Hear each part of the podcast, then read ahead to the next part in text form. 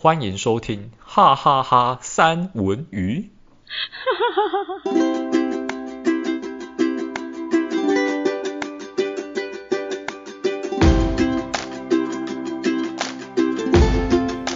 嗨，这一集呢，呃，我决定不讲第几集了，因为因为我发觉我们就会有多录一点，所以讲了第几集之后，反而不晓得他会不会真的在那一集上。好像也是。对，所以就不想讲第几集。那其实这一集应该会是二零二三年的第第二集吧？我我自己预想是这样子啊。啊，二零二三年的第二集。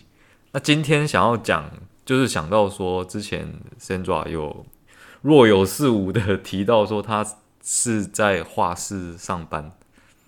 不晓得大家有没有认真听这个这个关键的讯息？嘿如果你们忘记，如果你们忘记，我会伤心。他们忘记可以回去听前面几集就好，还可以增加一点那个收听的流量啊。所以可以，我可以省下伤心这一件事情，就对，伤省下我的眼泪。你你不用太早伤心，我们今天要提一下，让每个家长可能都会有一点呃焦虑吗？焦虑的部分就是关于怎么样教小孩，就是台湾的教小孩方式跟国外教小孩的方式，不晓得大家会会不会有一些幻想了嘛？美美好的想法这样子，就觉得说会不会国外的比较好，还是台湾的？会比较好这样子，你有没有什么特别的想想象这样子？因为其实我们都没有对于国外的教育其实有太多深入的了解跟体会。嗯哼，了解。哎，其实我在画室工作一段时间，其实我也有遇到，尤其是现在寒假有有有要即将寒假了嘛，因为现在是呃已经二零二三年了，那。呃，寒假紧紧接着就来了，所以一定会有很多国外的学生回来，或者是原本在国外的这个这个读书的家庭回来，所以我也是稍微有一些耳闻他们的不同。诶，我这边先那个插话一下，就是我的背景音会有一点点，就是那个活泼。对，大家 你应该大家如果听到听到小朋友的。充满活力的叫声，就代表说，嗯，这个我们真的都是在家里录的这样子。对，我们真的都在家里录的，而且我们家比较欧美式教育一点，所以他们才会那么嗨，是不是很应景？今天，因为今天我跟戴文呢是在白天的时候，所以他们就是很亢奋是正常的，所以我也没想过要去阻止他们，因为我觉得现在的背景音也挺适合我们今天的主题的，对吧？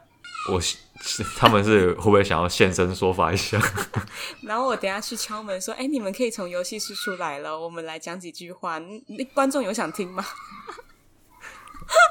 他他他们讲的话可能需要观众有办法听得懂才行，可能需要妈妈的翻译这样子。对。对，刚刚拉回主题。对，刚刚就是讲到说，就是有很多从国外回来的，就是家庭，然后会想要带小孩，就是不知道寒假，因为寒假很短嘛，所以他又不可能去直接去什么、嗯、呃私立幼儿园读啊，或者是什么的，因为其实很难收啦，其实，所以就会比较偏好选择一些像是补习班类的，或者是像我们这样的一个画室类的，那就会比较适合，就是短期的。然后，所以也听过他们很多，就是我也有听过从来自于上海的啊，然后也有来自于纽西兰的啦，就是欧美那一边的啊。当然，就是我们最大宗，但一定就是台湾啦，就是附近。然后，因为我们对面其实也就是一个，就是也我们这边这边也是一个学区，所以其实也蛮多，就是现在学校教育的小孩啦，所以就会有很多不一样的，像是呃上海。那一边的就可能会竞争力很强，嗯，所以每一个从画里面就可以看得出来，他们每一个人都是有被规划过的，或者是在竞争的情况之下会超出自己的适龄年纪的水准，很明显。你觉得这样好吗？我觉得这样家长会觉得很好。可是，呃，要看他是怎么样的教育之下才会有这样的前进。如果他是很高压的环境之下，我觉得可能会扼杀掉他某一些创意。可是如果他是在兴趣当中，然后突飞猛进的话，那就不一样了，那就会可能是一个好的发展。就是如果对小孩本身，你不觉得有时候就是东方的教育，尤其是日本，我是不太晓得，但至少是韩国、中国、台湾。呃，新加坡也也也是差不多这样子，嗯，他们都会希望小孩，就算是学习艺术好了，都是希望说对于未来的升学有帮助，所以才去学习艺术这个东西。对。然后小孩子画的时候，就会觉得说，为什么我都画不好？我可不可以画得更好？他希望画的更好，并不是真心的希望自己。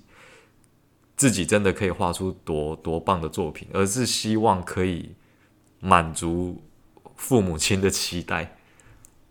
这样讲真的，你会觉得这样这样讲其实真的还挺伤心的哎。对啊，如果是作为一个假设，我我也是作为一个纯粹教艺术的老师的话，其实我会很不希望看到说，哦，今天你如果说你很认真、很努力画，然后你画到这种这种境界、这种程度，就是比一般的小朋友还要好。但是你后面的理由是这一个，其实我会觉得说，那你不如很惋惜，对吧？对啊，我觉得就是支撑到他走到这一步说，说啊，我可以画的很好的的动力，是因为来自后面他这个不是出自于他的本心啊，就是来自于别人的压力。嗯哼。而且我我也不晓得他这样子到时候画出，就算他真的画出一幅很好的画，我也不晓得他那个开心是。他是因为真的自己画得出来而开心，还是因为说啊，我有达成父母亲的要求，所以我才开心这样子？嗯哼，了解。这个其实就牵扯到就是欧美式的教育了。其实我们就是，反正我工作的这个地方呢，是属于比较欧美式教育的，并不会是偏向台湾式教育的，因为我们都会，我们其实也有这样子的，你刚刚所说，戴文刚刚所说的这样子的一个这个。万喜一律状况这样子，嗯，所以其实，在比较之下，你就会发现哦，来自于国外的小孩，他们就不会有台湾小孩的某一种情绪，就是我的画不好，我要哈，我不画了，不画了。嗯，台湾的小孩很容易有这种情绪，也不是说台湾啊，就是可能你刚刚说的，就是比较中，就是东中东这一边的。嗯，对，就会很容易有，就是东方世界我们这边的，对，很容易有这一种情况发生。嗯。可是欧美就比较不会有，因为他们会觉得哪样都是好，就是我属于我自己的创意，我属于我自己的感觉。所以其实在，在在应该是说，在我的教育理念里面啊，就是我带我我其实也带给了很多的这个学生的感觉，就是没有什么是最好的，你自己觉得好的就是好的。因为其实台湾有有一种模板，就是我知道，就是从头从呃从小到大，我们都是在台湾生长的嘛，对不对？都会有一个模板是这样子画才是好看，那样子画才是正确，才是对的，对对对吧？就是应该要像这样子啊。假设说就是像划龙舟一样好了，那嗯，我们的小孩画出来的就会比较像是每一个人都整整齐齐。整齐划一的在划龙舟，龙舟也长得一模一样，人也有可能长得一模一样。可是如果是 比较欧美式的教育方法教出来的小孩，就会比较像是，嗯，每一个的动作都不一样，表情也不一样，有侧面有正脸，然后龙舟的款式也不会不一样，因为他们会激发很多不一样的创造力。当然，我觉得就是在台湾也有其他的，也有一些，也有也有一部分的学生是可以画出来的，但是大部分都是有点像这样子，都可以看得出来他所受到的教育，从画里面就可以知道他的这个家庭的环境跟他的心理的这个有没有安全感，是可以一目了然的。就我觉得东方的。小孩子表现出来的创造力有一种 SOP 的感觉，对，就是他们，他们就像是一群完美的复制人，完美的复制每一幅画出来的感觉，对，没错，就没有没有没有一种，就是缺少一种独特性的感觉。也许他们画出来的画就是展现出来的艺术，就不不光只有画啦，音乐那些，就是我觉得都是一样。嗯，也许拿出来给国外的小朋友看，他们也会觉得说，哇，这是个就是亚洲的小孩画的真好。嗯，但是其实如果是看整体来看的话，他们会发现说，为什么你们每个人画的都这么像？为什么都是走这个路数这样子？你们都是同个流派的吗？对，他们都会以流派去讲，啊、所以他们就会觉得哦，很好是很好。但是说不上来，就是哪里不对，有哪里怪怪的，也不是说不对，对哪里怪怪的这样子。但是就是在欧美的国家就不会这样子。但我也不是完全推崇，就是推崇哪一方面的教育，其实也没有，因为我觉得某一些传统台湾传统式教育还是值得，就是被被被歌颂的嘛。就它有它的好处了，对，它有它的好处，就是。嗯，可以透过引导，我觉得台湾式的引导的做引导式的教育做的其实是不错的，用引导的方式其实做的很好的。然后欧美式的自由加上传统式的一些引导的过程当中，可能会让他们有一些综合跟刺激，就会创造出他自己想要的。那我问一下啊，因为其实学习才艺这件事情，我应该算是最近这几年。就是说，我们差不多长大到二十几岁之后，才慢慢开始变得流行。就是说，流行让小孩学一些才艺，因为小时候我们好像比也是有学啦，但是没有那么多。你小时候有学过才艺吗？我不瞒大家说，我小时候学才艺是自己去的，去 去学的。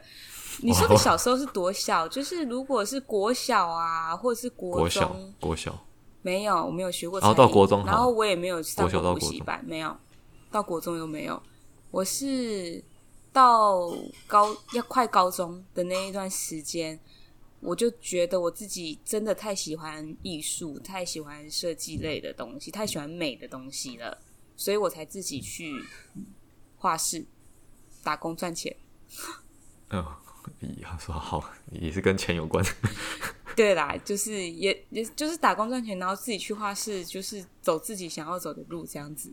以这样来讲，大家就可以发觉说，为什么以前的小孩子学才艺的状况比较少，现在比较多，是因为后来这些东西多多少少都可以替你的升学加分，所以后来才学的人才会变那么多。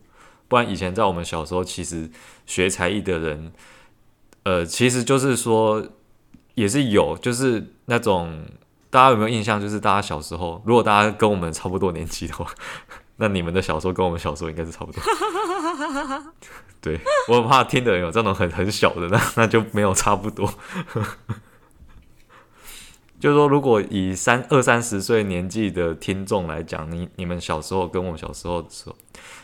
应该会有听说啊，就是有些同学，尤其是女生啊，可能家长会让她去学那个钢琴或是小提琴之类的。我发觉真的蛮多人学过钢琴，但其实我我就是什么都没学过这样子。诶，我跟你一样诶。然后，对啊，就是同学有会去学小提琴还是学钢琴之类的，可是他们学就真的是，我现在回想起来，小时候就是听这些同学学。他们学就真的是因为他们家长觉得说，嗯，应该要给小孩培养个兴趣，因为那个时候其实你就算会钢琴、会小提琴，你的升学也没有加分。嗯，这些东西对你，对于我们还是要考试来升高中、升大学，这样不会因为说啊，我会拉小提琴哦，考完试给教授拉个小提琴，我可以加分，没有这种东西。对，没有这种东西。可是，对啊，所以就就不行。但是我觉得。戴文说的家长也是有这种家长，可是我觉得现在不知道是不是我的工作的地方是比较少还是怎么样，就是比较多是因为他发现了，就是家长发现了小孩好喜欢画画，很喜欢拿笔，很喜欢动笔，所以呢，他们就会想说，诶，在家里面他所做出来的作品是涂鸦，涂鸦的意思就是未成型的一个。画作，但是它也算是一种画作。然后就想说，诶，是不是可以透过就是老师简单的引导之下，或者是比较呃有受过，因为我们有有学过一些儿童心理学嘛，对不对？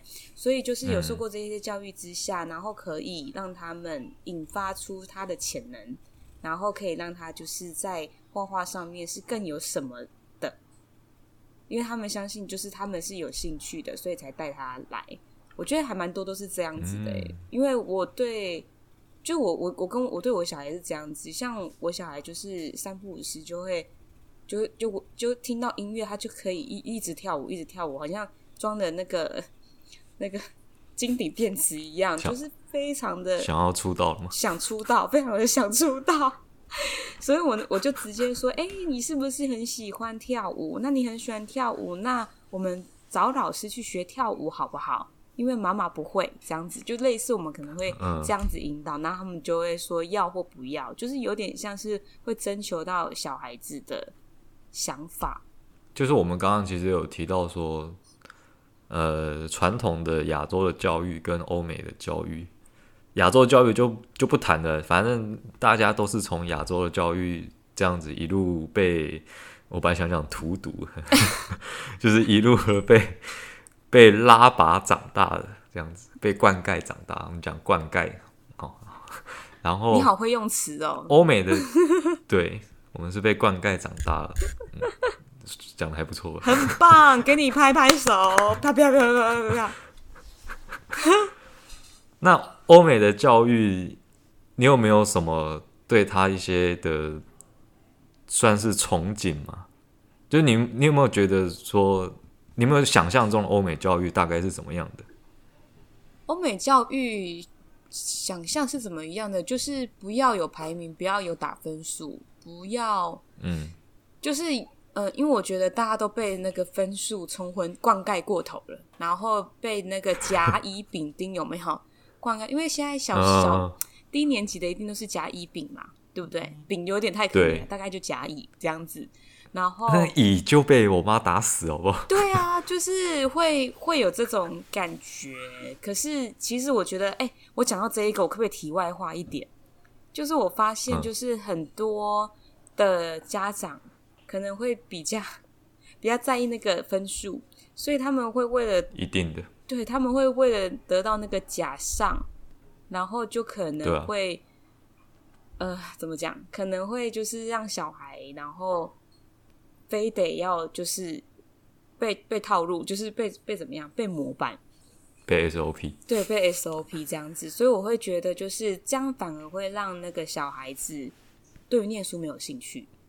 我觉得其实很多人都是喜欢学习的，包含我现在，我也戴文你应该也是吧，就是很喜欢学新东西，因为不会想要一成不变的生活，就会想要让自己每一天的自己好像都有点不一样。然后多一点内涵，或是多一点的改变，对吧？应该大家都是喜欢这样子，包含大人啊，不只是小孩。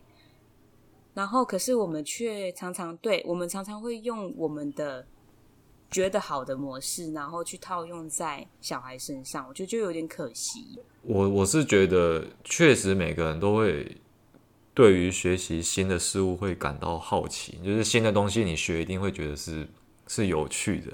但是台湾就讲台湾好了，台湾很擅长把学习变成一件很无聊的事情。对，就比如说，比如说现在好了，比如说学习历史这件事情好了。其实我记得我以前小时候，哎，不是小时候，就是国中、高中那时候，我对于历史其实我还算是蛮有兴趣，因为我觉得那个就像是一个故事一样，嗯，就是好像在读小说故事这样。我也是这么觉得。然后对，但是上历史课我就觉得很无聊，然后背那个年代表哦，什么几年几年发生什么战争，然后战争又割地赔款，然后怎样怎样怎样，就是非常的条列式，就觉得很索然无味这样子。为什么我要念这些东西？然后那时候就会觉得有点排斥，但是其实我心里面又觉得，我心里面又知道说，其实我对那种历史小说我是自己很有兴趣，然后一直到现在。大家可以去看到说，其实有些 YouTuber 开始做，就是有些历史系的 YouTuber，对，他们讲历史频道的时候，其实很有趣，然后我都很喜欢看。对，我也我也会，我也会那个订阅。对，然后底下很多人就有留言说，我如果高中遇到像你这样的老师，我历史就不会那么烂的。可见，其实大家对这个东西，其实他不是没有兴趣，是是教育，就是教科书这个东西，把它变得很无聊。就为什么你一定一定要？就像刚刚讲，也许按照就是大大数据的分析，比就好像大部分的人以这种 SOP 的方式，他让你定出一一个 SOP，大家照这条路走会比较容易找到成功的那一条，就是容易考高分。这样对于考高分是比较有效率的。但是考高分有效率跟带给你快乐这件事情完全是不同的两码子事。这样子，我念的这本书我可以考一百分，不代表说我念的这个书我就会喜欢这一门科目，这完全是不一样的东西。嗯。所以其实我们也有测验出来说，就是真正让如果让孩子有兴趣，因因而引发出他学习的动机，我觉得他可能会学习上面会更快，而且他在未来接受其他的路，他会比较容易，然后受挫的这个程度也会比较高哦。可是如果他是以这一种，就是他不是兴趣导向引发出来的，就是为了高分而学习，相对他们的受挫能力。会比较低，然后会比较没有办法表达自己的情绪。我觉得这个其实都跟未来的路是有关的。他就有点像是有点被被抓着他，然后硬逼着他往前走，说啊，你就是要跟我走这一条路就对了，其他你不要看这样子。嗯，那他会觉得说，为什么我没有办法有有自己的想法？哦，讲到有自己的想法这件事情。嗯其实这个也是，就是台湾的教育跟欧美教育很大不一样的地方。嗯，因为我之前有到荷兰去念过半年书啊、虽然那念的半年书有大部分时间我都在玩。你还敢讲？但是我还是要去上课。下一次你录一个那个啦，你去那边玩，然后玩的什么？我要跟大家讲哦，就是戴文其实是一个很会玩的人，然后呢，我也有去荷兰跟他一起玩个几天，下次再跟大家就是。讲一下，好，你继续，我打断了，对不起。好，也可以铺下一集的梗，好，可以。好，就是我在那边念书的时候啊，你会体会到，就是荷兰人对于他们小孩的教育，基本上我可以认为他是放任，就是其实有点 over 啊。我不希望说台湾教育完全也变成像欧美这一种，因为你教出来的小孩会非常的目中无人，非常的失控。但这样也不好，就是太过头了，就不能取一个差不多中庸之道就可以。嗯，现在台湾的小朋友就是有点太保守，嗯，就是大人说什么，我说什么你就听什么，这样子，你不可以有自己的想法。那欧美的是，我给你有自己的想法，但是他完全不控制他，他就整个爆炸这样子。比如说，呃，我去那个那时候在荷兰，然后那个时候我去卖场。像我们去卖场，如果说，诶、你台湾人很少碰到说有人会插队，还是如果说不小心碰到你，还是撞到你，台湾人一定下意识就先就会先跟你讲说，哦，对不起，不好意思这样子。但是在国外其实不会发生，不会有你不会听到对不起啊，不好意思这样。他插队他就直接插队了，然后小孩在那个卖场里面到处乱跑，其实有其实有点危险，但是他们父母基本上都不太会管，这个是不好的地方。那其实也有好的地方，好的地方是什么？我就有曾经看到，就是非常可爱的画面，就是那一天就是外面很难得出太阳，天气很好，然后我就出去散步骑脚踏车，然后我在散步的过程中，我就看到那个有一个妈妈，她就带着她的小朋友，因为荷兰的房子就是有点类似庭院这样子啊，然后他们家的前面就是有一个那个地砖。那个妈妈就让她的小朋友在那个地砖上面画画，就是拿那个类似那个粉彩笔在那边画画。那个其实用水泼一泼就可以泼掉。她就这样画画，然后就画的很开心。然后妈妈也带着她在那个地砖上面画画。大家有没有想过，如果说是你小时候拿着粉彩笔在家里的地板画画，你会发，你会招来一顿毒打这样子？你怎么可以在家里画画？怎么可以画墙壁？会耶，真的哎。所以我们应该要有一个就是欧美式的庭园啊，没有，放错重点，没有啦，开玩笑。我我懂戴文的意思，对，大家还是要努力赚钱。对，努力，大家还是要努力赚钱，这样才可以有一个独栋，然后透天，然后还会有一个庭园，然后小孩子随便画都没有关系，住外面也可以。没有人开玩笑，就 是应该很多台湾台湾的新生吧？就是如果如果台湾父母就是有一个这么大的庭园，会把小孩就是放生在那个，有点像是那个放鸡吃吃虫，放牛吃草的概念。就是 一个圈养的概念，对，圈养不是不是不是，我们我们我们放错重点，你知道我就是很容易放错重点，大家就是原谅我。总总总之，刚刚的意思其实就是说，就是这样的东西啊，这种教育方式有带来有有好的，它可爱的一面，也有它不好，就是糟糕的一面。嗯，那就看大家怎么取舍。我觉得太多或太少都不好，那个程度要拿捏清楚。然后另外一个就是刚刚讲到说，就是在表达自己意见的上面，其实有很大的差异。呃，像我们去上课都是上那个嗯交换学生的课程。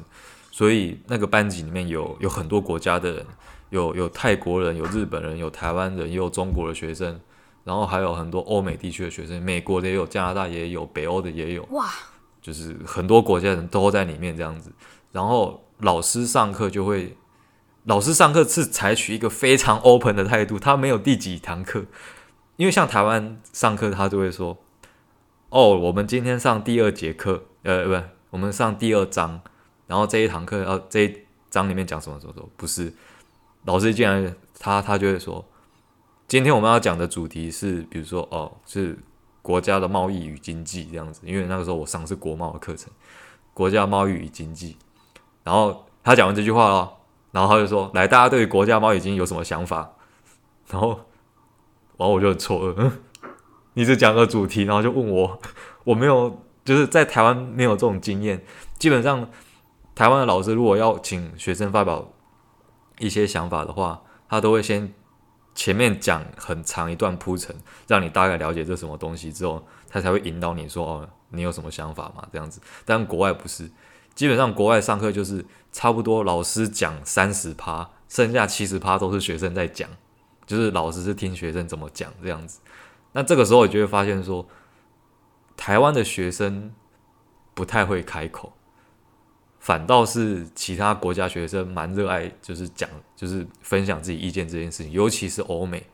然后我有注意到还有一个泰国的女生，她也非常非常会分享自己的观点。她很，我觉得他很会行销自己的国家。他会说啊，如果在泰国就是怎样怎样怎样，那我不知道其他国家是怎么样。哦，那时候我看到他，我就觉得好羡慕，为什么他可以这么的侃侃而谈？那包含我在内的其他其他台湾学生就做不到。就不是说，就不是说台湾的学生不够优秀，其实台湾的学生在之后我们做简报的能力上面，其实都做得很好，比欧美的学生还要好，而且做得更好、更积极、更更精美这样子。但是就不太会表达自己，我就觉得很可惜。哇，这样听你听你一说，我觉得我也想要去上上那一堂课了，就是上上那种各个来自不同国家的学生的课程，因为真的可以就是呃。在互相有呃有交流的情况，我们不要说比较，因为我觉得那也没什么好比较的。我觉得就是在交流的情况之下，可以去反思到自己的比较匮乏、比较短板的地方在哪里，然后可以去做加强。我觉得这件事情也很好诶、就是你会发现到说，不同国家的人在一起，不管是先不要说上课，就就算是跟一起聊天好了，做一些聊一些五四三的也好。你会发现说，哦，我们之间文化其实有很多不一样的地方，会有一些碰撞。然后你那个时候就会觉得很有趣的状况，就是说，诶，原来这件事情，同一件事情摆在不同的国家里面的人，他的想法竟然是这个样子。比如说刚刚上课那的那个状况，就是我没有想到，原来在荷兰地区上荷兰这个国家上课，原来是长这个样子。大部分都是学生在发表意见，然后也有国别的国家的学生是。这么会表达自己，这个在台湾其实很难看到。如果台湾就是底下有同学一直举手，一直举手，就算是在大学好，一直举手问说：“哎，老师那个那个怎样？”我怎样？老师应该会觉得说：“你可不可以让我讲完？”对，会觉得你是来砸场的吗？对啊，他会觉得说想法。那个老师应该会跟他说：“哎，我们下课再说，我们这堂课先讲这个。”然后他就继续讲他的这样子。对，是不是有很多人？就是学学生听到这句话，其实也不太会讲为什么要下课再说，为什么不能现，也不会有这种想法哦。我觉得哦，好，那我们就是对，就是有有一种好，您说的是圣旨的概念，虽然也对啊，对啊，对，就有这种感觉，对不对？其实我觉得一直在我们心里面啊，永远就是在 DNA 里面刻着一段记忆，就是老师是很崇高的，你不可以违背他。老师说的就是圣旨，老师说一就是一。今天老师说一加一等于三，你也只能说对，它就是三。天哪，有点有点有点难过。这这件事也太难过了吧？对，我觉得老师的确可能是因为那时候孔子就是至圣先师之类的，所以大家会对于这种 这好八股啊，对？就大家可能对于这种就是刻板印象，可是也不是说老师就是。就像我觉得，如果要改变一些就是呃传统式的教育，我觉得在沟通跟交流还是很重要的。比如说像家庭环境做起，比如说就是小孩子回到家里面，我们是让他讲讲就是学校的状况，还是他听我们讲，我们他们应该要怎么做比较多？我觉得就会影响到就是、嗯、呃，因为我觉得家庭就是一个很小的学校。就是会出现一个怎么样的一个孩子，其实我觉得也是大部分也是出自于原生家庭。如果他是一个就不太敢表达，那就代表他平常可能没有这样的一个习惯。可是如果在家里，我们是，嗯嗯我我我自己的啊，我觉得也可以给大家就是交流，就是我自己就回回去的时候，或者是在载小孩回家的时候，我就会说，就是哎、欸，等一下，你知道我们要做什么吗？我会先让他浏览一下，就是等一下他。要做什么？然后比如说回去第一件事情要洗手什么的。嗯、好，这这过过去之后，让他自己讲完之后，他是不是就话匣子就打开了？打开之后，我就会跟他说：“哎、嗯，那你今天发生什么事啊？今天的篮球课好玩吗？”然后就就一一个问句，然后就可以让他一直讲，一直讲，一直讲。然后我就我就会从中知道他交了什么样的一个朋友，然后他在跟那个朋友之间的。呃，交流吧，或者是玩乐，或者是冲突的时候，他是怎么解决的？我觉得这都是可以让他们好好表达的机会。其实讲到这边，真的我觉得很多可以讲。像刚刚讲的，我就很想要问说，那万一如果老师教的跟你想的不一样，就是说你觉得老师的教学跟你的教学理念不合，跟家长教学理念不合的时候，你会有想要怎么样去去？取舍吗？去处理这个状况？其实我会蛮尊重家长，因为我觉得毕竟真的是他的孩子，所以我会比较尊重家长。我会去综合他的意见，再结合大概八二法则吧。八八趴是他的，二趴是我的，因为毕竟他还是他的孩子。那那如果你是家长的身份呢？因为你小孩也在上学。嗯。所以你是说，如果我的这个，那我我可能会跟老师沟通，因为其实我也有这个经验。你怎么那么会问？因为我觉得这个其实这是一个非常大的标题，我我有点，就我刚刚我在有点在犹豫，到底要不要问这个，因为我怕一问就要讲太久。因为今天我觉得时间差不多，所以我们要变成 如果要问下去的话，下可能会讲。下一个标题对不对？下一个主题就可能。就在挖一个坑这样子，挖一个。我是觉得可以聊一下，就是说关于恐龙家长这件事情。其实恐龙家长就是说，他对于自己孩子，他希望他完全一百趴变成他所希望的那个样子，而不希望老师去管太多。就是老师，但老师就是要教你的小孩，你又不让他教，但是你又要他在学校有好有好的表现，这是完全很奇怪的事情。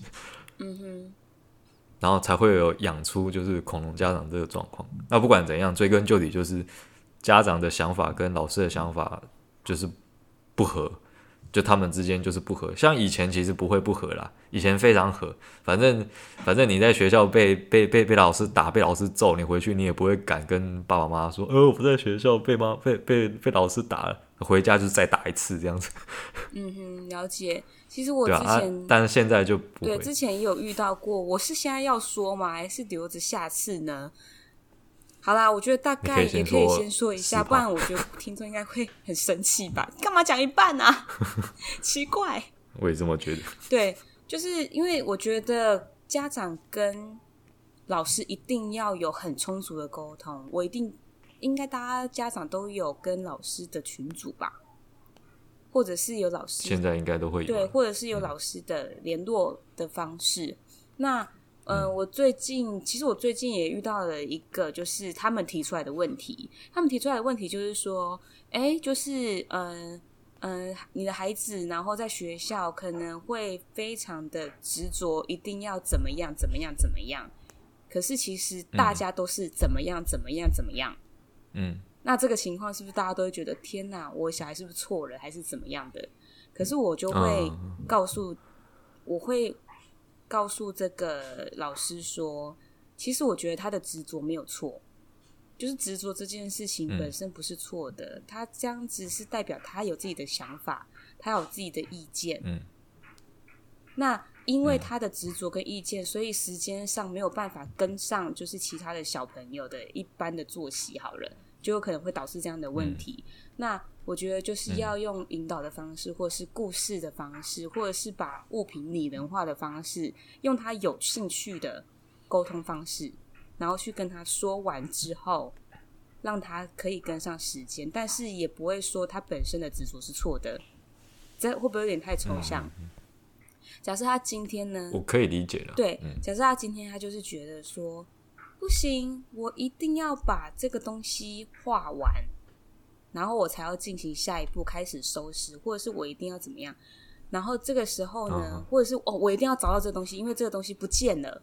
我想起来了，他说这个东西不见了，所以我一定要找到这个东西之后，嗯、我要把它好好的放在书包里面，我才可以下一步。嗯，因为其实学校也是这样教的吧。嗯然后一般的人的思维也都是这样，他是没有错的，可是就会代表说，就是大家的时间会拖延或是什么的。那这个时候就可以告诉他比较有兴趣的，我就会那时候我就有跟老师讲说，其实老师你可以跟他说，哦，因为呢，可能刚刚呢你在没有注意的情况之下忽略这个东西，那这个东西他太伤心太难过了。跑去躲起来了，那是不是可以等他自己愿意出来的时候，他就会出来了？所以你我们现在可以先假装不知道这件事情，然后我们先进行下一步。好，对，可以用他比较听得懂或者是有兴趣的，嗯、哦，对对对，有想象力的，然后他就会说哦，好，也对哦。可是我会偷偷记得这件事情，没有叫他不要或是放弃。就是用小朋友的语言去跟他沟通，对，因为用大人，你用大人的想法，他不懂，对，他会觉得不对，我就是觉得这件事好重要，就等于你都漠视，我觉得我很觉得很重要的事情。相反，你们就不会有共识，嗯、你们不会有共识，就不会下一步，就会僵持在那一边。对，所以当达到共识之后，再往下，哦，他就会比较愿意，就立马哦，然后那时候老师也也也说，哦，对耶，这个是一个很好的方法。然后我们就达成了共识了嘛，然后接下来就可以好好就是再谈谈，哎、嗯，孩子如何进步？嗯，我觉得大概就是这样子的一个概念。其实我觉得在教育的过程中，其实就是小朋友一个社会化的过程，嗯、就是你要教他社会上一些东西，包含刚刚讲的，就是你在团体中要怎么样跟其他人相处，都是一个社会化的过程。那其实社会化的过程，就是我觉得啊，算是一个蛮难过，然后会伴随着痛苦的一个转变。以我现在一个老人家的心态来说，没错没错，所以就是应该说，嗯、对不起，我又打断你了。你继续说。应该是说，我觉得总结来讲的话，就是欧美式的教育跟传统式的教育啊，有一点像是。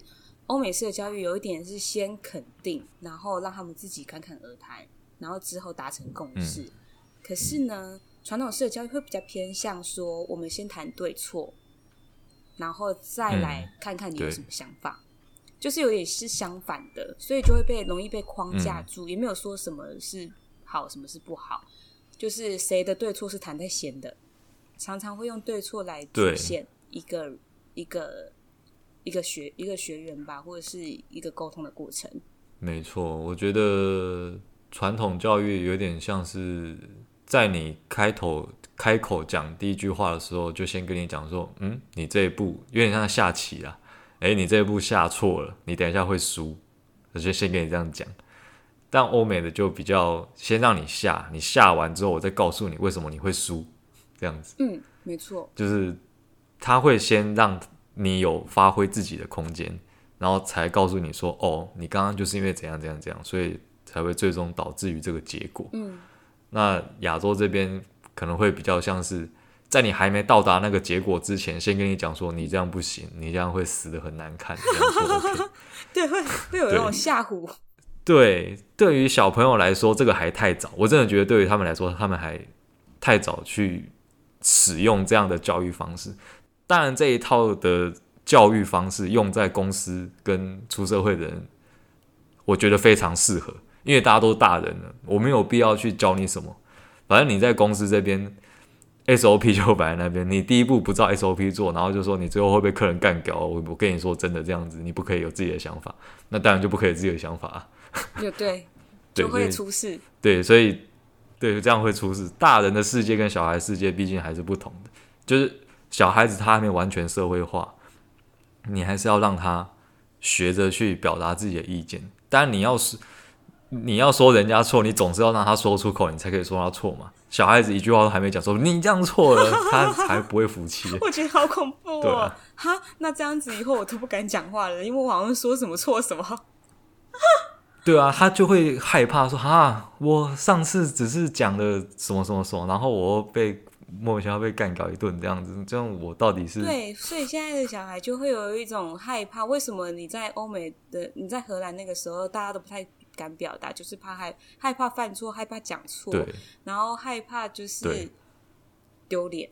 就是错了之后，然后被对，就是害怕丢脸，害怕丢脸这样子。我觉得大概就是像这样子的一个概念。嗯、那如果让他们能够好好去表达的话，真的会不一样。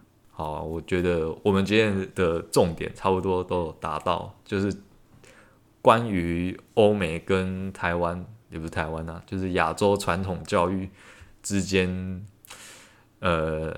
一些好处跟坏处，也不全然说亚洲这边就是传统教育都就都是坏的。其实这边教出来的小孩子，其实大家会觉得说亚洲的小孩更有礼貌，然后他就是更有规矩。然后其实，在未来职场上，其实大家会对于这样子的个性是会比较喜欢的。嗯，就是在台湾的职场上，对对于这种人他是比较喜欢，而且他的产值贡献我觉得也比较高，因为他比较好。比较好接受体制跟制度的，比较任劳任怨，对不对？就是教出来小孩比较任 对，比较任劳任怨，比较可以接受支配。对，就是各真的是各有好处。可是我觉得综合一下的话，真的就很棒哎。对，两边我我觉得一个是太过于放纵，一个是给的限制实在是太多。如果两边可以稍微综合一下的话，我觉得。我觉得小朋友从今往后的人生会非得变得非常的精彩。对，然后再过再可能这个我们的哈哈三文鱼再过一阵子，可可能我的小孩也都可以来讲了，就是 可以让他多表达，这样我很难剪。然后最后就是，就我的小孩跟戴文两个人就是在对话，妈妈先休息，没有啦，开玩笑的。你不要用这种借口来逃避，然后录音这件事情。没有，今天代班。我今天代班哦，我今天先休息有一次，然后大家都会不会反而就是小孩录的时候，就大概粉丝数飙涨？哎，这个好有趣啊！这然后 可能可是我三组回不来，然后戴文很尴尬，我就没办法接话了，我已经不是。